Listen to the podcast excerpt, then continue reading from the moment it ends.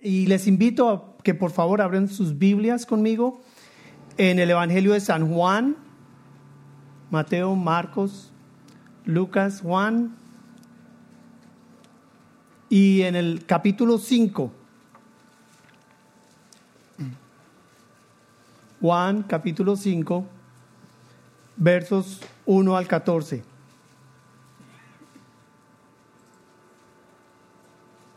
¿Listos? Bueno, Juan capítulo 5, versos 1 a 14 dice así. Después de esto, se celebraba una fiesta a los judíos y Jesús subió a Jerusalén. Hay en Jerusalén, junto a la puerta de las ovejas, un estanque que en hebreo se llama Betesda, que tiene cinco pórticos. En estos pórticos, en estos estaba en el suelo una multitud de enfermos, ciegos, cojos y paralíticos que esperaban el movimiento del agua. Porque un ángel del Señor descendía de vez en cuando al estanque y agitaba el agua y el primero que descendía al estante después del movimiento de agua quedaba curado de cualquier enfermedad que tuviera. Estaba allí un hombre que hacía 38 años que estaba enfermo. Cuando Jesús lo vio acostado allí y supo que ya llevaba mucho tiempo en aquella condición, le dijo, ¿quieres ser sano? El enfermo le respondió, Señor, no tengo a nadie que me meta en el estanque cuando el agua es agitada y mientras yo llego, otro baja antes que yo. Jesús le dijo, levántate, toma tu camilla y anda. Al instante el hombre quedó sano y tomó su camilla y comenzó a andar, pero aquel día era eh, día de reposo. Por eso los judíos decían al que había sido sanado, es día de reposo y no te es permitido cargar tu camilla. Pero él les respondió, el mismo que me sanó me dijo, toma tu camilla y anda le preguntaron, ¿quién es el hombre que te dijo, toma tu camillo, camilla y anda? Pero el que había sido sanado no sabía quién era, porque Jesús, sin que se dieran cuenta, se había apartado la multitud que estaba en aquel lugar. Después de esto, Jesús lo halló en el templo y le dijo, mira, has sido sanado, no peques más para que no te suceda algo peor. Oremos. Amado Padre Celestial, te damos gracias por tu palabra. Te suplico que en esta noche sea tu Espíritu quien nos dé el entendimiento, tanto para proclamarla como para escucharla y aplicarla. En el nombre de Cristo Jesús. Amén y amén. El famoso pastor y teólogo A.W. Tozer dijo, lo que viene a nuestras mentes cuando pensamos acerca de Dios es lo más importante de nosotros. Repito, lo que viene a nuestras mentes, el primer pensamiento que viene a nuestras mentes cuando pensamos acerca de Dios es lo más importante acerca de nosotros. ¿Cuál es el primer pensamiento que usted tiene cuando usted piensa acerca de Dios? La respuesta a esa pregunta puede decir mucho acerca de quién verdaderamente Dios es para usted y mucho acerca de quién es usted.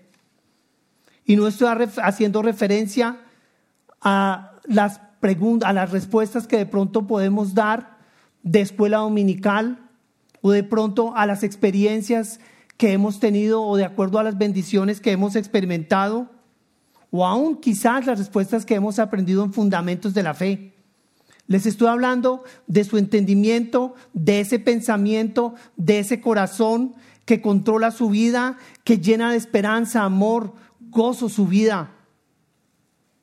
Si bien, no si bien es cierto que no hay palabras suficientes para describir quién es Dios, en este texto que acabamos de leer hay dos aspectos acerca de la persona de Cristo y de Dios que deberían venir a nuestra mente y permitirnos entender quién es Él. Este entendimiento de estos dos aspectos que vamos a estudiar en un momento, su misericordia y su poder, nos permiten y nos invitan a depositar absolutamente toda nuestra confianza, nuestra vida en un Dios que es totalmente poderoso y a la vez absolutamente bueno, absolutamente misericordioso, bondadoso.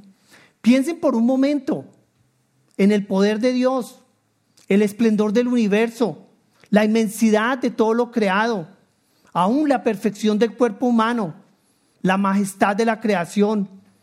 Hay más de 100 billones de galaxias que demuestran la grandeza y el poder de Dios. Son incomprensibles, insondables para la mente humana.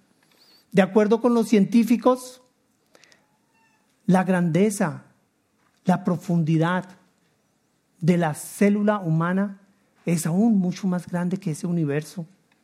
Hay más estrellas y planetas que granos de arena en el, en el mar. Entonces, quien quiera que sea Dios, Él debe ser demasiado poderoso, infinitamente poderoso. Pero saben, así como Dios es poderoso, eterna e infinitamente poderoso, así Él es misericordioso, bondadoso y bueno. El poder y la misericordia, la bondad, son dos atributos que no tienen armonía en las personas humanas.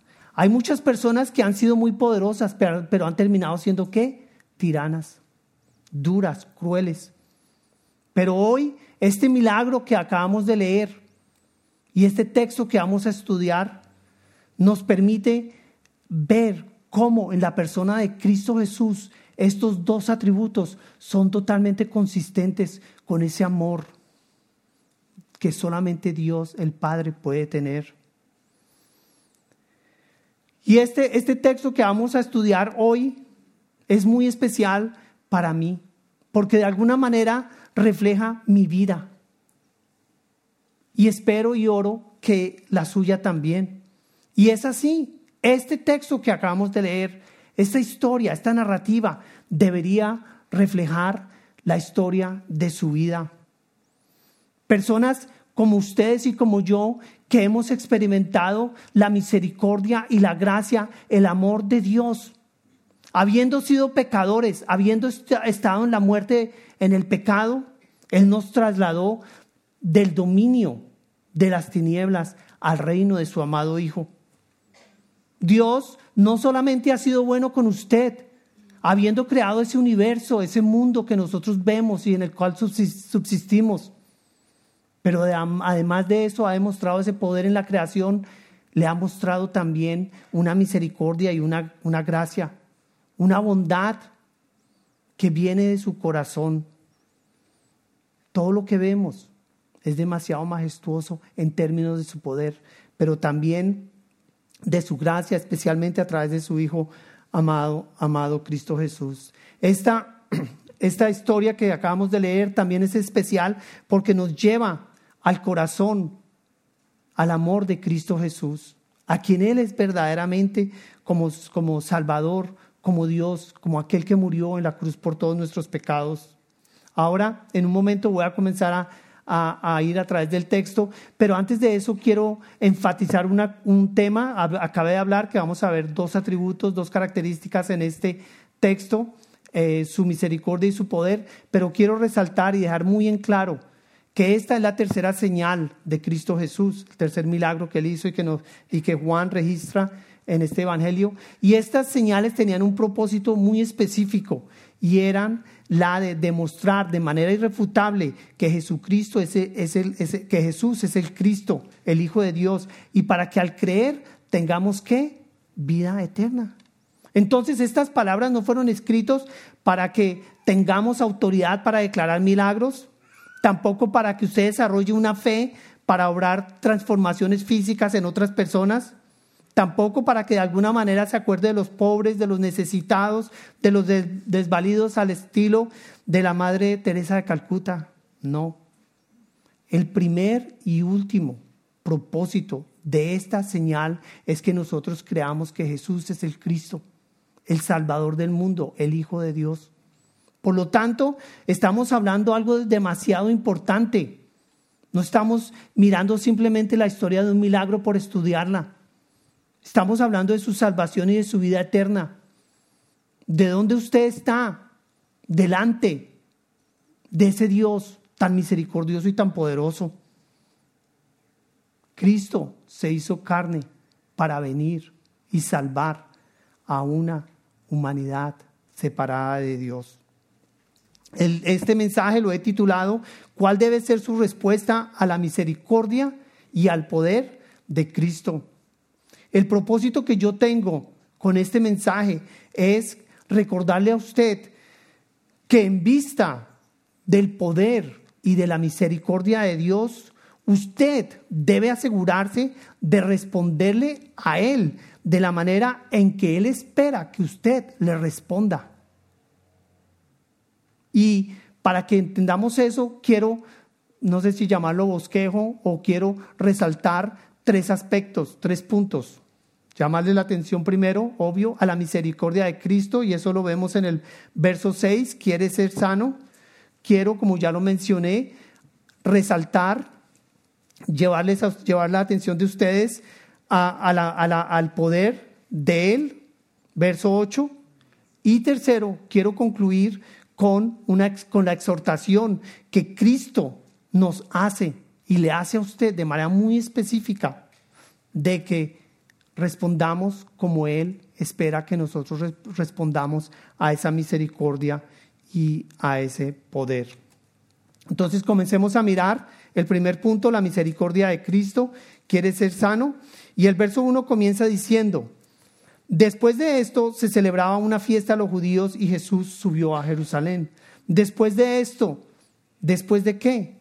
Estas palabras dan continuidad a la ocupada agenda que refleja la humildad y el compromiso de Cristo. En el capítulo 2, Jesús estaba en Galilea, en el capítulo 3 en Jerusalén, en el 4 estaba en Samaria, ahora en el 5 vuelve a Jerusalén. Miren ese ejemplo de Cristo Jesús. Se despojó de su gloria para venir y ser qué? Un siervo. Algunos de nosotros ni siquiera vamos a la iglesia en carro. Algunos de nosotros ni siquiera compartimos el Evangelio así nos paguen. Jesús muestra su amor, su misericordia por esta humanidad de una manera real y con un costo que quizás no muchos hoy estarían dispuestos a pagar. Caminar en el desierto, expuesto en las noches en la oscuridad. Y dice que allí Em, en, este, en esta ciudad dice que se celebraba una fiesta a los judíos. Y Jesús viajó allí para ser parte de esa fiesta. Eh, Juan no menciona el nombre de la fiesta ni qué tipo de fiesta era, era una fiesta a los judíos. Y seguramente para Juan no, no es importante ah, resaltar cuál o establecer cuál fiesta era, pero algo que es importante sobre esto es que en ese momento habían muchos, muchos judíos allí en Jerusalén. Se dice desde un millón hay quienes dicen dos, tres, cuatro millones. No hay una cifra exacta de cuántas personas podrían estar allí. Pero lo cierto es que habían millones, cientos de miles de personas, decenas de miles de personas. Y esto es importante que nosotros lo entendamos porque mire luego lo que dice el verso 2 dice, y hay en Jerusalén junto a la puerta de las ovejas un estanque que en hebreo se llama Bethesda y que tiene cinco pórticos. Este milagro, como muchos milagros que, que, Jesús hizo, ha sido criticado por aquellos que tratan de encontrar contradicciones en la Biblia, aquellos que quieren negar la fe. Y de, este es uno de aquellos que se negó como un milagro que Cristo pudo haber dicho. Muchos críticos decían que inclusive la historia que, que Juan narra, él se la inventó, la creó, porque el nombre de, de este estanque es Bethesda y este nombre quiere decir casa de misericordia. Entonces decían, como este estanque se llamaba así, Juan encontró una historia que se acomodara al nombre de este sitio. Pero eso fue así hasta cuando en el año 1682 el ingeniero francés Simaus, representando su gobierno, el gobierno francés, comenzó a trabajar en lo que se denominó el, el proyecto Bethesda. Y ese proyecto arqueológico descubrió que este sitio sí existe. Y ustedes pueden ver ahí en Google, ahí hay evidencia arqueológica donde se ven las columnas, se ven las piscinas, los estanques. De hecho, han podido explicar razones por las cuales podría haber el movimiento de esas aguas. Entonces estamos estudiando algo que no es simplemente alegórico, no es una historia, sino es la palabra de Dios cierta y verdadera. Ahora, Juan nos lleva a decir en el verso 3 que en estos estaba en el suelo una multitud de enfermos, ciegos, cojos y paralíticos que esperaban el movimiento de, del agua. Y Juan es lo suficientemente descriptivo para que nosotros podamos imaginar este sitio. Imagínense ustedes por un momento este sitio. Lleno de cojos, paralíticos, ciegos en el suelo. Qué dolor y qué tristeza tan grande. Jesús, el Hijo de Dios, se despojó de su gloria, no solo para ir de ciudad en ciudad, de pueblo en pueblo, hablando del amor del Padre por la humanidad, sino que también estuvo allí, entró a ese lugar donde había tanto dolor, tanta necesidad. Y allí en ese sitio, todas esas personas, quizás no dice cuántas, yo me imaginaría que serían cientos de pronto, ¿cierto? Habían muchos, muchos esperando que sucediera un milagro, parecía, ¿cierto? Que el agua se mueve, dice acá, y esto es, especulación que yo pensaría, ustedes han escuchado que hay aguas termales, hay medicinas curativas, que Dios en su, en su revelación general, en su amor natural por el hombre, ha concedido que se den. Y de alguna manera algo sucedía, algo sucedía. Las personas, algunas parecía que experimentaban algún tipo de sanidad y por eso ellos esperaban a que algo se les diera a ellos. Nosotros también hemos escuchado a personas que van a los termales, se toman cosas esperando que algo les surta y algo les mejore. ¿Ya? Y ustedes pónganse en, ese tiempo, en, en, la medicina que había en ese tiempo. No era una medicina con la tecnología con que contamos hoy. No habían hospitales, no había seguro social. Una sociedad que de alguna manera nos cuesta relacionarnos con esos tiempos tan duros. Pero allí había necesidad y Cristo Jesús descendió a ese sitio. Y miren, el verso 4 dice que un ángel del Señor descendía de vez en cuando al estanque y agitaba el agua. Y el primero que descendía al estanque después del movimiento del agua quedaba curado de cualquier enfermedad que tuviera. Quienes estén leyendo la nueva ah, Biblia de las Américas pueden darse cuenta que allá hay un numerito con una nota al pie de página que indica que algunos manuscritos, los más antiguos, no tienen registrado ese, esa parte del verso y, la, ese verso y la segunda parte del verso 3. Y para una nota aclaratoria al respecto, ustedes saben que en ese tiempo no habían imprentas como hoy en día, habían, habían escribas que, que tomaban nota y anotaban los papiros y los copiaban y hubo manuscritos en los cuales ah, parece se, se, agregó este verso y, encuentran esa nota allí para explicar que no todos los manuscritos tienen este verso. Eso no quita la veracidad de la palabra de Dios ni de este registro. Con mucho gusto, si ustedes tienen alguna pregunta al respecto, la podemos aclarar más adelante. Más sin embargo, este verso nuevamente no está en todas las versiones. Eh, en algunos manuscritos quedó en este, que ellos se permiten anotar que debemos leerlo con esa advertencia. Bueno, pero algo sucedía, allí se movía el agua, algo sucedía para que estas personas pudieran experimentar algún tipo de milagro, algún tipo de sanación. Y el verso dice que estaba allí un hombre que hacía 38 años que estaba enfermo. Entonces miren, como Juan comienza a hacer una especie de zoom Comenzamos hablando de millones de personas. Y aún yendo antes de eso, Dios vino al mundo. Y en el mundo escogió estar allí donde estuvo. Ir a Jerusalén, ir a Samaria. Y ahora escoge a este lugar de cientos. Pero aún más, ve y define a una persona en particular. Dios, más que un Dios de masas, es un Dios individual, es un Dios personal. Juan hace un dramático contraste entre, los millones de, entre las millones de personas que estaban allí, los cientos, los muchos que podrían estar. Y ahora este hombre que estaba allí. Dice Juan que llevaba 38 años y coloca allí ese spotlight, el reflector, la atención a esta persona, que para la mayoría sería una persona insignificante, para muchos quizás despreciable.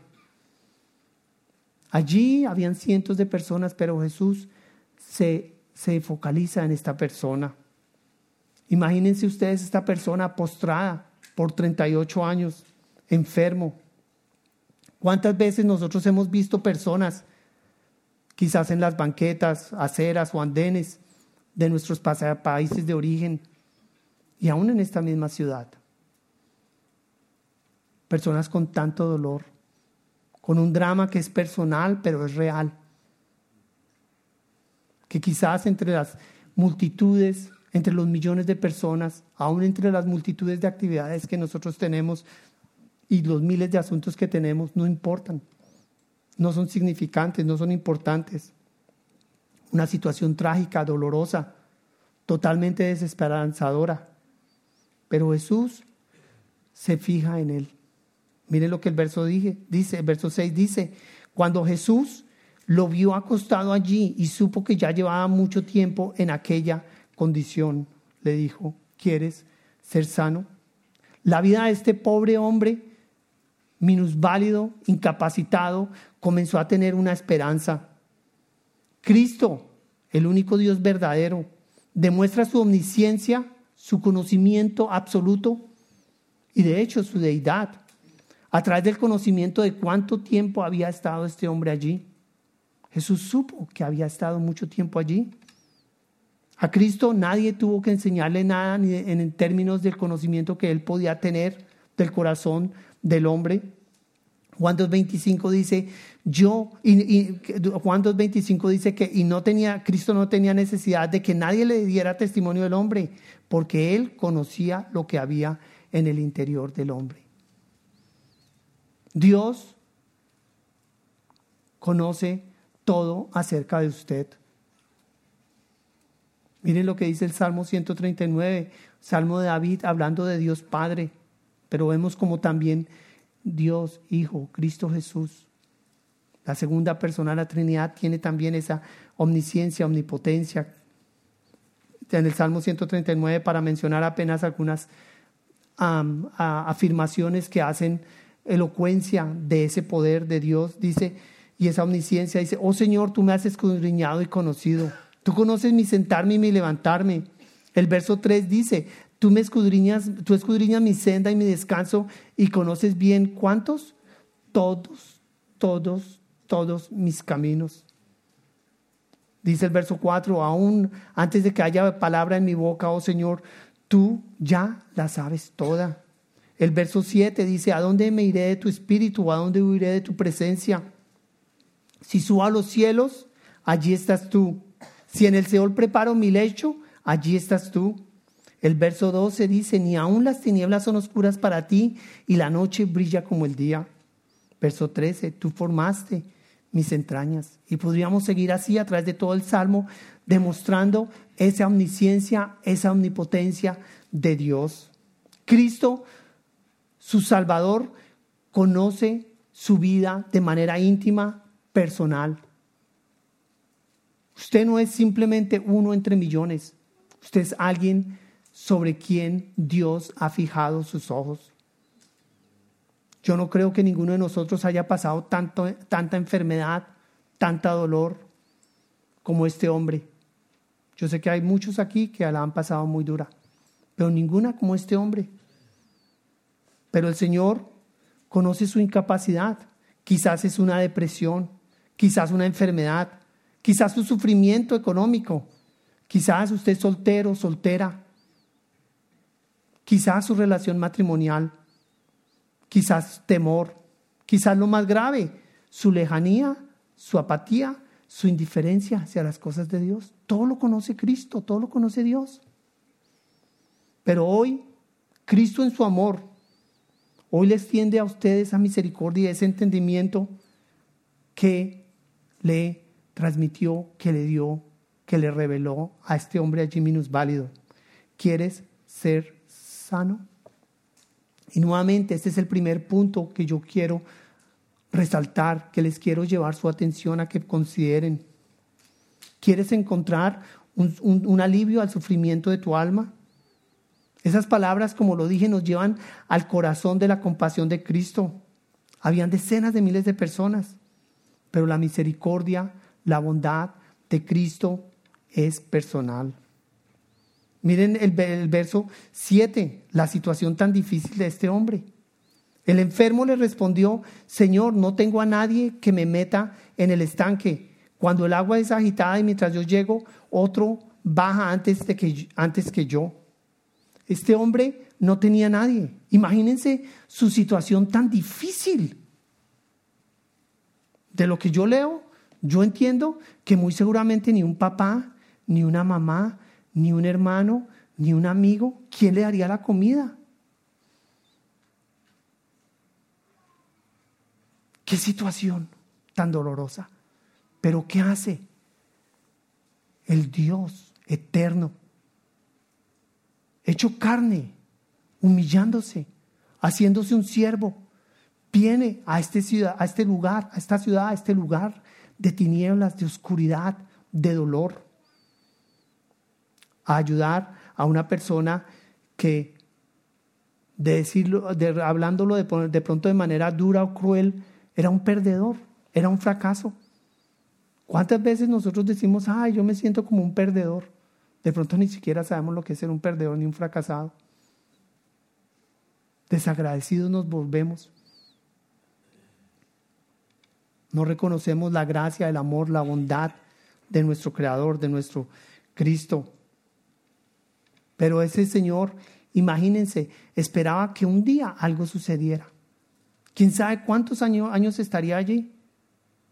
Parece, de pronto no había llegado hacía tres ni cinco días. Una persona de 38 años esperando que algo le sucediera. Pero este hombre encuentra una luz de esperanza cuando Jesús le dice, ¿quieres ser sano? Y piensen un momento ustedes, ¿no les parece una pregunta demasiado lógica? Con, respecto a con respeto, con todo respeto a las escrituras lo digo, hasta tonta, ¿cierto? ¿Cómo Jesús le va a preguntar a una persona que ha estado tantos años allí que si quiere sano, ser sano? ¿Cuál es la respuesta? Pues claro. Pero miren, piensen ustedes un momento en esto.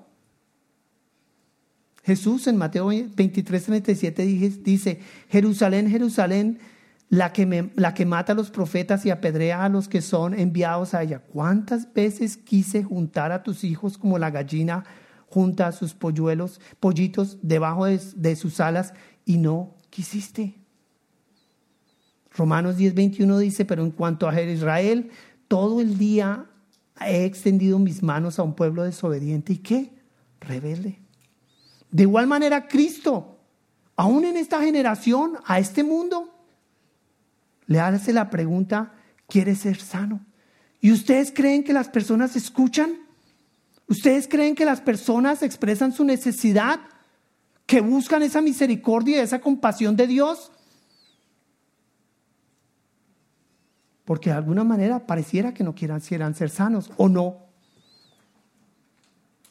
En la arrogancia de su conocimiento, en la arrogancia de sus posibilidades económicas, materiales. Buscan todo recurso para encontrar una bandita, una, una banda médica, una curita, un, un esparadrapo que les sane su dolor físico, material, económico, económico, pero no la verdadera necesidad que el ser humano tiene, su alma. Nosotros hemos escuchado la voz de Dios, la voz de Cristo llamándonos. ¿Quieren ser sanos? Y por su gracia y por su misericordia y porque el Espíritu Santo nos ha permitido entender su palabra, hoy estamos acá. Y ninguno de nosotros puede decir que es por nuestro propio conocimiento, por nuestras buenas obras, sino que es por qué? Por esa misericordia de Dios. Y esta misericordia de Dios es uno de los, de los atributos más importantes de, de la persona de Dios. En Éxodo 34, 5, 7, Dios mismo se revela en el verso 6, y, y, voy a ir de manera rápida por esta sección, pero en el verso 6 dice, entonces pasó el Señor por delante de él y proclamó, el Señor, el Señor Dios compasivo y clemente, lento para la ira y abundante en qué? En misericordia. La misericordia es una de Dios, es algo que lo describe, que lo define, algo que termina aún siendo tan importante que es su nombre. Dios misericordioso, Dios bondadoso. La misericordia es no dar el castigo que uno se merece. La paga del pecado es muerte y todos nosotros lo merecemos. Pero Cristo Jesús murió en la cruz tomando nuestro lugar, quitando ese castigo, esa pena de muerte eterna. Allí fue donde Cristo exhibió esa misericordia, ese amor. Primera de Pedro 2.10 dice, ustedes en otro tiempo no eran pueblo, pero ahora son el pueblo de Dios. No habían recibido misericordia, pero ahora qué? Han recibido misericordia. Ninguno de nosotros podría estar aquí al ciento por ciento absolutamente verdad si no fuese por la misericordia de Dios. Y miren que esa misericordia, esa bondad, ese amor en, este estudio que estamos teniendo, en esta narrativa, se, se convirtió en qué? En el poder de Dios. El verso 8 dice, Jesús le dijo, levántate, toma tu camilla y anda. Al instante el hombre quedó sano y tomó su camilla y comenzó qué? A andar. Fue esa misericordia, esa bondad, de alguna manera inmerecida por parte de este hombre, porque todos los demás él pudo haber escogido otra persona. La que mostró, la que permitió esa, ese, ese poder de Cristo que sanase. El poder de Cristo se hace efectivo en nuestras vidas como resultado de su misericordia, exclusivamente como fruto de su amor, compasión, gracia, bondad por nosotros.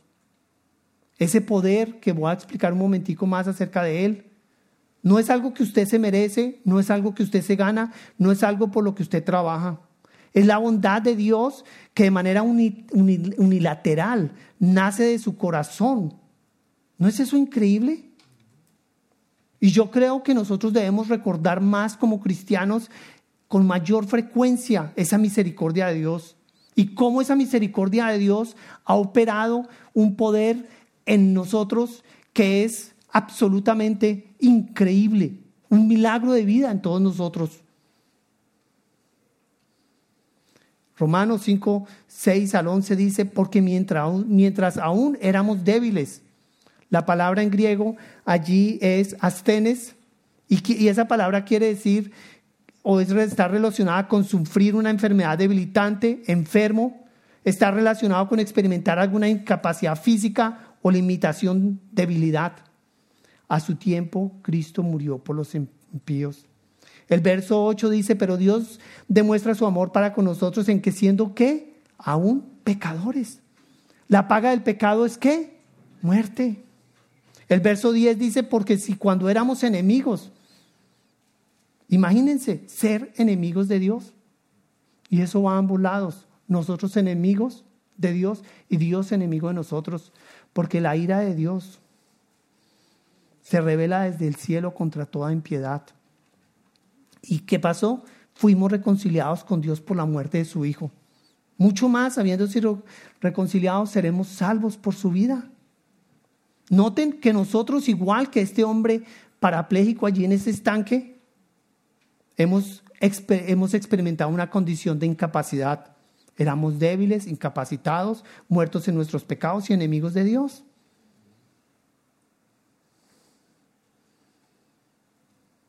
Jesús, antes de haber sanado a ese hombre, sabía que este hombre no le podía pagar. Jamás le podría pagar. Pero Cristo lo hizo ¿por qué? Por su misericordia, por su gracia, por su bondad. Todos nosotros, de acuerdo a Efesios 2, 1, 4, estábamos ¿qué? Muertos en nuestros delitos y pecados. El verso 4 de Efesios 2 dice, pero Dios que es rico en qué? En misericordia. Por causa del gran amor con que nos amó. Jesús, el Salvador, la segunda persona de la Trinidad, Dios hecho carne, ha exhibido un amor en usted, una compasión que ha permitido un milagro. De alguna manera, y he pensado en esto en varias ocasiones, nosotros deberíamos definirnos y vernos como muertos que hemos resucitado. Claro. Qué milagro tan grande.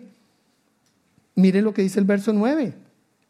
Al instante el hombre quedó sano y tomó su camilla y comenzó ¿qué? a andar. Jesús, con su poder, con su autoridad, un poder, un milagro inmediato. Al instante quiere decir inmediatamente, un sinónimo es al soplo, ya, ya, ya. El poder de Cristo Jesús. Piensen ustedes en el milagro que Dios ha hecho en su vida. Nuevamente, transferirlo del dominio de las tinieblas al reino de su amado Hijo, a la luz. Pero esa obra y ese trabajo de Cristo siempre se encuentra con oposición. Miren el verso los versos 10 al 14 del texto de Juan 5, dice el, la segunda parte del verso 9 que era aquel día de reposo, y por eso los judíos decían al que había sanado, sido sanado, ese día es de reposo y no te es, este, es, es día de reposo y no te es permitido cargar tu camilla. Pero él respondió, el mismo que me sanó me dijo, toma tu camilla. Y le preguntaron, ¿quién es ese, ese hombre que dijo, toma tu camilla? Noten que los judíos comienzan a crear una oposición, un ambiente antagónico contra Cristo. Y de hecho, ellos no tienen, el problema que le colocan a Jesús no es que los haya sanado, sino que le dijo, toma tu camilla y anda. Siempre el legalismo, siempre la religión, siempre tratando de cambiar las palabras de Cristo y, dando, y las obras de Cristo dándoles otro tono que no es. Y este hombre muy seguramente sintió presión. Miren el verso 13 donde dice, pero el que había sido sanado no sabía quién era, porque Jesús sin que se dieran cuenta se había apartado de una multitud, de, de la multitud que estaba en aquel lugar. Y entre los comentaristas existe un consenso donde se permite ver una diferencia entre la respuesta de este hombre que experimentó este milagro, ¿sí?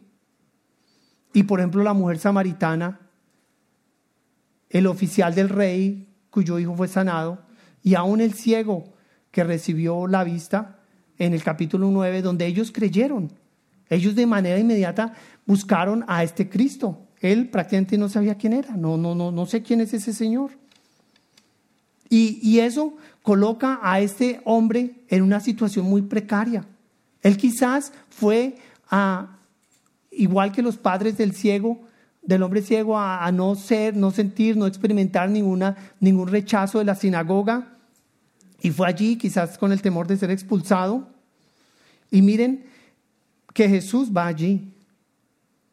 Y en el verso 14, en el verso 14 que es mi tercer punto, la respuesta, la exhortación de Cristo a quien recibe misericordia y el poder de Cristo, le dice que no peques más para que no te suceda qué?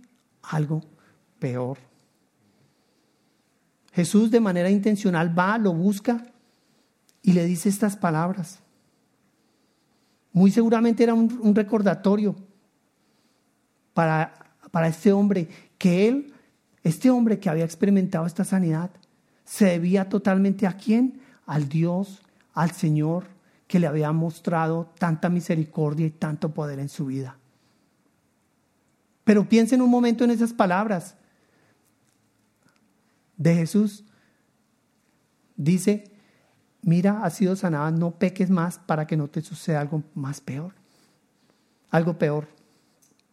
Pero ustedes no, miren, piensen por un momento, ¿qué, más difícil le podría suceder? ¿Hay algo peor? Imagínense, no, de pronto no tiene ya ni papá, ni mamá, no tiene quien le prepare comida, no tiene quien lo tire al agua, inválido. ¿Qué peor le podría suceder a este señor? ¿Saben? Mirando el contexto, por ejemplo, en el, capítulo, allí 5, los versos 18 en adelante, ¿sí? Vemos donde Jesús se presenta como ese Dios que un día va a demandar un juicio y va a tener la potestad y la autoridad de mandar a quienes, a unos al infierno. Tiene la voz, tiene el poder de dar vida y dar muerte a los hombres. Y lo peor que le podría suceder a este hombre era terminar el resto de su vida, ¿qué? En el infierno perdido, sin reconocer a Cristo Jesús como su Señor y Salvador. Simplemente verlo como un sanador, simplemente verlo como un proveedor, simplemente verlo como alguien que le soluciona sus problemas, pero no como el Señor de su vida. En Juan 5, perdón, los versos 28 en adelante es donde está em, esa, esa, esa voz de Cristo un día dando juicio. Y es que Romanos 2, 4 al 5 también dicen, o tienes en poco las riquezas de su bondad y la tolerancia y paciencia, ignorando que la bondad de Dios te guía a qué? Al arrepentimiento. No peques más. Por, pero por causa de tu terquedad y de tu corazón no arrepentido, estás acumulando ira para ti en el día de la ira y la de la revelación del justo juicio de Dios.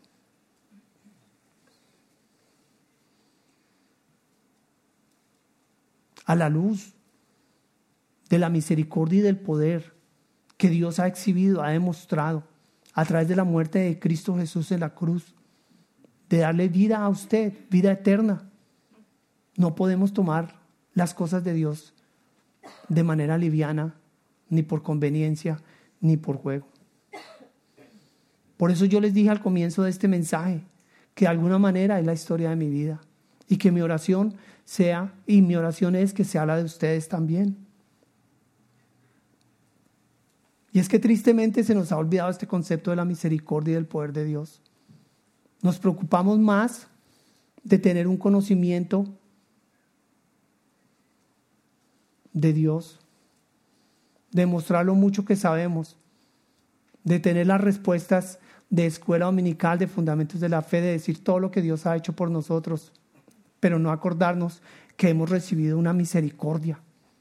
Pensando yo en este mensaje, reflexionaba un momento que el viejo hombre de todos nosotros debería ser este hombre, incapaz, necesitado, sin nadie que lo ayude. Y que si no es por Cristo Jesús, ¿dónde estaríamos nosotros? Si nos, si nos enfocáramos más en esa misericordia de Dios, créanme, no andaríamos tan deprimidos si no nos fijaríamos tanto en nosotros. Veríamos todo lo que Dios ha hecho y todo lo que nos ha ofrecido y todo lo que nos brinda en su palabra. Su palabra restaura nuestras almas. Nosotros tenemos una esperanza de vida eterna que el mundo no tiene. Entonces, ¿qué piensa usted? ¿Qué le viene a su mente cuando usted piensa en Dios? Yo le animo a que piense en su misericordia, piense en su poder, piense en la bondad que Él ha tenido para usted. Y créanme, de alguna manera eso aún lo va a guardar a usted el pecado por, por, y, lo va a focalizar de tal manera en Cristo simplemente por leer un, un, texto y terminar. Primera de Pedro 2, 9 al 12, ya leí el verso 10, pero miremos estos versos que acompañan a este verso 10. El verso 10 dice, ustedes en otro tiempo no eran pueblo, pero ahora son pueblo, no habían recibido misericordia, pero ahora han recibido misericordia. Pero el verso 9 dice, pero ustedes son linaje escogido, real sacerdocio, nación santa, pueblo adquirido para posesión de Dios, a fin de que anuncien las virtudes de aquel que los llamó de las tinieblas a su qué? Luz admirable. Y después de esa característica de lo que lo define a usted como hijo de Dios, como cristiano, es el resultado de su misericordia. Y miren que el verso, el verso 11 dice, amado, les ruego como extranjeros y peregrinos que se abstengan de las pasiones carnales que combaten contra el alma. Mantengan entre los gentiles una conducta irreprochable. Entonces, es esa misericordia la que está en el medio, en el, en el corazón, en la esencia de lo que nosotros deberíamos captar, que es la vida del cristiano. Hemos recibido una misericordia y un poder que nos obliga a responder de la manera en que Cristo Jesús lo espera. No pequemos más. Amemos al Señor. Definámonos por lo que somos. Indignos, pecadores, incapaces, dignos de la condenación eterna. Eso sí sería peor que cualquier cosa a la cual nosotros vivimos criticando, juzgando, quejándonos y aún maldiciendo a Dios, ¿o no?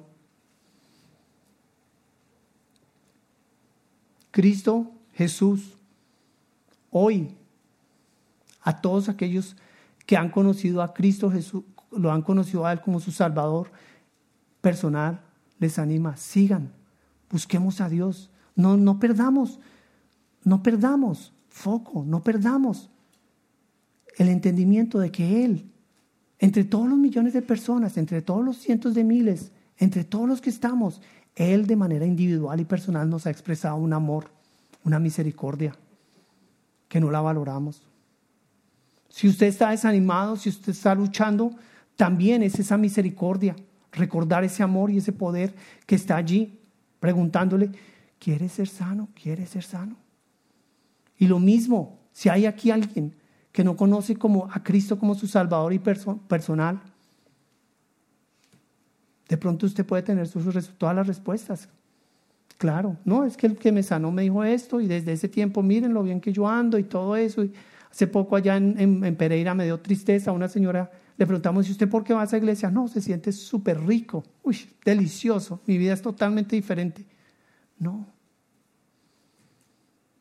Vaya, busque de Dios. No porque usted se siente mejor, sino porque usted reconoce su misericordia, la necesidad que usted tiene de esa misericordia, por su amor.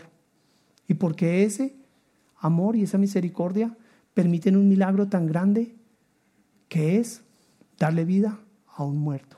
Oremos. Amado Padre Celestial, te doy gracias por tu palabra. Señor, todos nosotros, aquí no hay nadie que no haya experimentado haya, o tenga necesidad de esa misericordia.